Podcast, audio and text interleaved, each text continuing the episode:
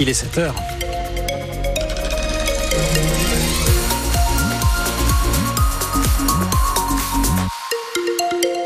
Et à 7 heures, le temps est gris. Il va le rester une bonne partie de la journée avec des températures qui vont à peine bouger d'ailleurs. Hein. Il fait 7 degrés ce matin et on atteint 7-8 au mieux cet après-midi avec un vent qui tourne au nord-nord-ouest. À 7 heures, le journal Alexia Arad. Euh, on en parlait à l'instant. L'émission d'investigation complément d'enquête se penche sur l'affaire du faux champagne. Une affaire dont on vous parlait cet été sur France Bleu Champagne-Ardenne. Didier Chopin, producteur de champagne à Champlat et Beaujacourt euh, au sud-ouest de Reims et de vin pétillant près de Soissons dans l'Aisne est suspecté d'avoir fait passer du vin dopé au CO2 pour du champagne. Il aurait écoulé jusqu'à 1,8 million de bouteilles. L'affaire est partie des accusations de l'une divine Jean Mingin en avril dernier, embauché en 2021 comme responsable responsable du site de Soissons. Elle a été licenciée pour faute grave en mai 2023 et plusieurs mois après, elle maintient toujours sa version des faits, Margot Turgy.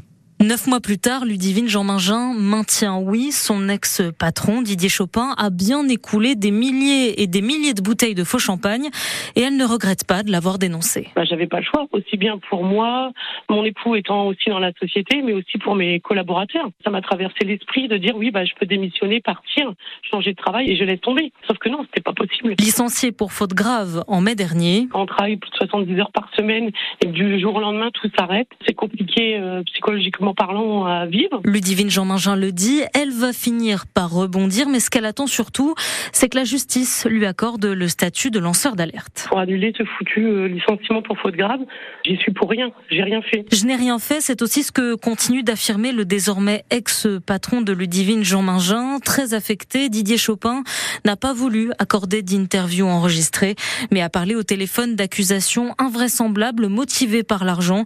Il songe désormais à porter plainte pour diffamation et harcèlement. Et une enquête pour euh, tromperie a été ouverte, mais aucune plainte contre Didier Chopin n'a été déposée dans ce dossier, précise le procureur de la République. On y revient à 7h45 avec notre invité, le réalisateur du complément d'enquête diffusé ce soir, Dominique Mesmin. La collégienne de 12 ans qui a menacé hier une enseignante avec un couteau à Rennes a été hospitalisée. Elle est dangereuse pour elle-même, a jugé une expertise psychiatrique. L'élève avait déjà fait l'objet d'un signalement pour des menaces et injures envers un autre professeur l'été dernier. Au procès de Monique Olivier, échange tendu entre l'accusé et son fils Célim. Le fils de Monique Olivier et de Michel Fourniret témoignait en visioconférence depuis le tribunal de Nice. C'est la première fois que cet homme de 35 ans est auditionné par une cour d'assises comme témoin.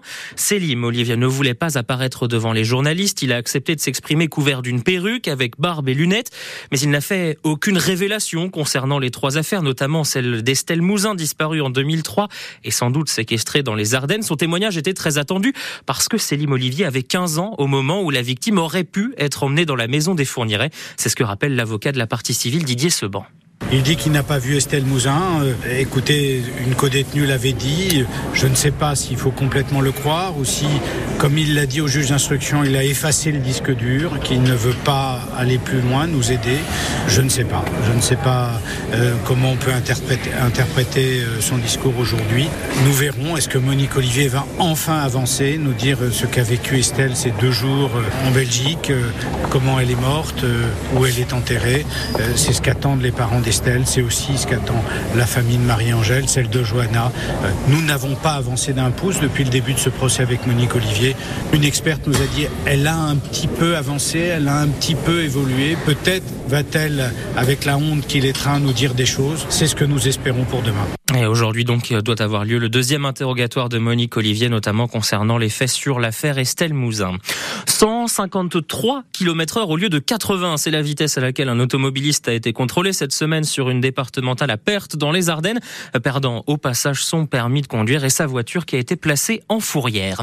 Voilà une cérémonie que certains Rémois ont certainement regardé de près. Le ministère de la Culture a annoncé hier le nom de la ville qui deviendra capitale européenne de la culture en 2028. Roulement de tambour, c'est Bourges dans le Cher, un concours auquel Reims avait tenté de participer en début d'année, mais la ville n'avait pas été retenue parmi les présélectionnés.